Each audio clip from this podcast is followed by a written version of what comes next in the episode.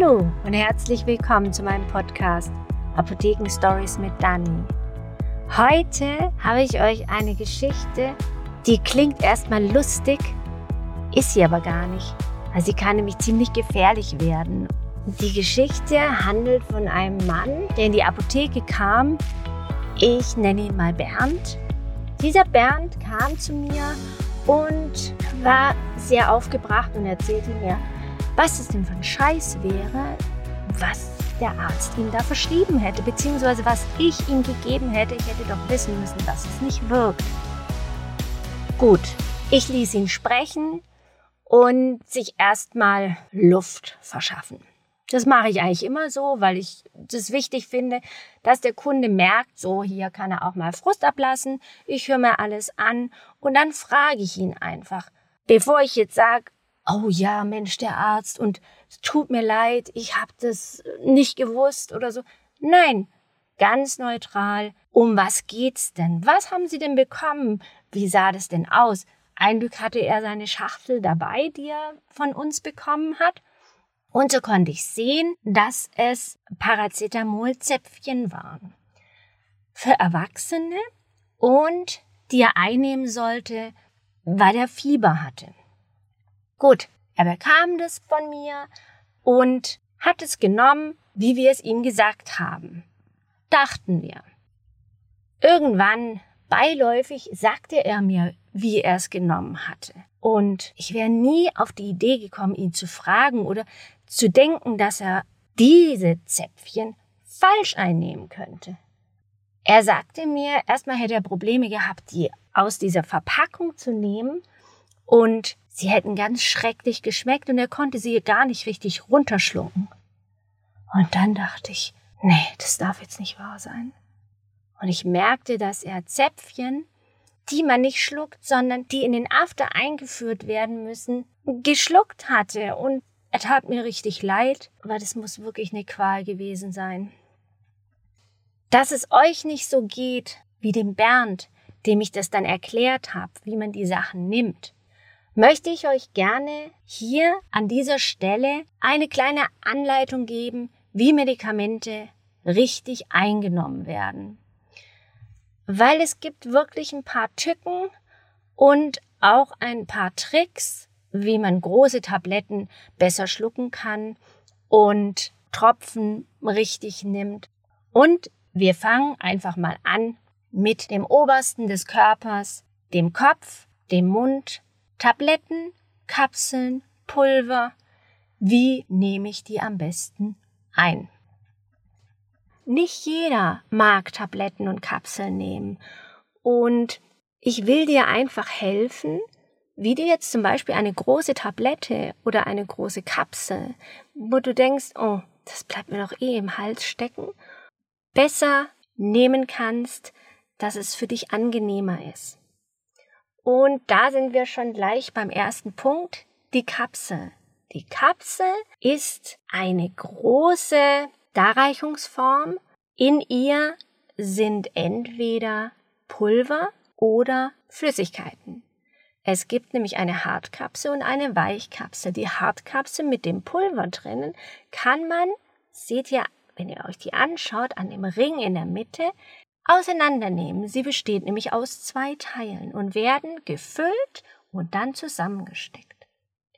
Die flüssige Form oder die Weichkapsel mit der Flüssigkeit innen drin ist ein bisschen schwieriger. Da kann man sie nicht einfach aufmachen und die Flüssigkeit raustropfen, sondern die wird so geschluckt. Dass du nicht das Gefühl hast, dass sie dir im Hals stecken bleibt, kippst du anders, wie man sich das sonst vorstellt, nicht den Kopf nach hinten und denkst, ah, dann ist hier schön alles gerade. Ist es nämlich nicht, weil erst wenn du den Kopf leicht nach unten neigst, ist es gerade. Und die Kapsel kann direkt vom Mund runtergeschluckt werden und hat dann einfach so eine kleine Erbiegung, die sie nehmen muss, bis sie in der Speiseröhre ist, aber sie wird nicht blockiert durch einen Hügel. Der entsteht, wenn du den Kopf gerade hältst und noch mehr, wenn du den Kopf nach hinten machst. Der zweite oder das zweite Problem bei Kapseln ist noch, dass hinten im Rachen ja mit Spucke eine Pfütze sich bildet und die Kapsel dort hängen bleibt. Das ist wie wenn man äh, so eine Plastikente auf einem See oder in der Badewanne schwimmen lässt, die schwimmt oben. Und so schwimmt die Kapsel auch oben, weil die einfach sehr, sehr leicht und sehr viel Luft ist in ihr drin. Die wird einfach beim Prozess eingeschlossen. Und das macht sie leicht und deswegen muss man das überwinden, indem man den Kopf einfach ein bisschen runterneigt. Perfekt. Probier es aus und du wirst sehen, es ist ganz easy. Tabletten gibt es in verschiedenen Formen. Kleine, weiße, runde. Es gibt große, das sind meistens Antibiotika, die auch fast so eine Größe haben wie eine Kapsel oder noch größer. Die kann man aber meistens teilen, dass man sie zwei Stückchen hintereinander runterschlucken kann und dadurch das nicht das Gefühl gibt, oh, was habe ich jetzt für einen Brocken, den ich runterschlucken muss. Bei all diesen Darreichungsformen, Tabletten oder Kapseln oder auch nachher Pulver, ist es wichtig, dass ihr euch schon ein Glas Wasser hinstellt. Füllt das Glas nur mit Leitungswasser. Wenn du Angst hast, dass da Bakterien ja drin sein könnten oder so, ist normal nicht der Fall, weil das Trinkwasser ist das best untersuchteste und das best aufbereiteste Wasser überhaupt. Deswegen kannst du das, wenn du keine Bleileitungen zu Hause hast, eigentlich ganz easy nehmen. Ist unproblematisch. Wenn du doch Angst hast, dann koch dir das Wasser ab und warte, bis es abgekühlt ist, dass du es trinken kannst. Und dann 200 Milliliter in ein Glas füllen, stellst es bereit, legst die Tablette auf die Zunge oder die Kapsel und trinkst das Wasser bis zum Schluss leer. Das ist ein großer Schluck, 200 Milliliter, kaltes Wasser, keine Cola, kein Bier oder Wein, auch wenn es lecker schmecken würde, auf gar keinen Fall Kaffee oder Grapefruitsaft. Grapefruitsaft hat einen Inhaltsstoff, der dafür sorgt, dass der Wirkstoff gar nicht ankommt. Viele Wirkstoffe sind bei der Einnahme inaktiv. Wir haben keine Wirkung und müssen erst im Darm, dort ist die Hauptaufnahmestelle, die Hauptresorption im Dünndarm Dort wird es erst umgewandelt in die aktive Form. Und Grapefruitsaft blockiert zum Beispiel auch diese Umwandlung. Das heißt, ein typisches Beispiel, Antiallergika. Es gibt einen Wirkstoff, man den mit Grapefruitsaft einnehmen würde, würde er gar nicht wirken. Das heißt, wenn jetzt jemand eine Allergiker eine Antiallergietablette nehmen muss, damit er zum Beispiel kein Augentränen, Nase laufen oder auch Halsschmerzen hat. Das gibt's nämlich auch. Oder Atemnot. Und er mäht jetzt zum Beispiel den Rasen und sagt sich, okay, wenn ich Rasen mähe, habe ich immer allergische Probleme, mir bleibt die Luft weg, ich krieg schwer Luft, Atemnot. Dann nehme ich vorher die Tablette und mähe Rasen. Und das ist jetzt eine Geschichte, die ist wirklich passiert. Ein Mann, ein Sportler, hat den Plan gehabt, Rasen zu mähen, hat seine Allergietablette genommen mit Grapefruitsaft und die Tablette hat nicht gewirkt und er hatte einen anaphylaktischen Schock und ist gestorben. Deswegen, es ist immer wichtig zu wissen, was nehme ich, wofür ist es, wie wirkt es, was kann ich falsch machen und deswegen hörst du diesen Podcast und bist informiert bei der nächsten Tablette, dass du weißt, nur mit Wasser. Cola, Kaffee, alles keine gute Idee. Es gibt immer irgendeinen Wirkstoff von Tabletten, die mit denen interagieren und entweder hast du eine zu starke Wirkung oder gar keine. Deswegen frag deinen Apotheker vor Ort, was er dir empfiehlt, wie du es einnehmen sollst. Pulver kannst du dir vorstellen wie eine kleine Tablette, die man zermörsert hat. Das Pulver kann man entweder in Wasser auflösen und einnehmen.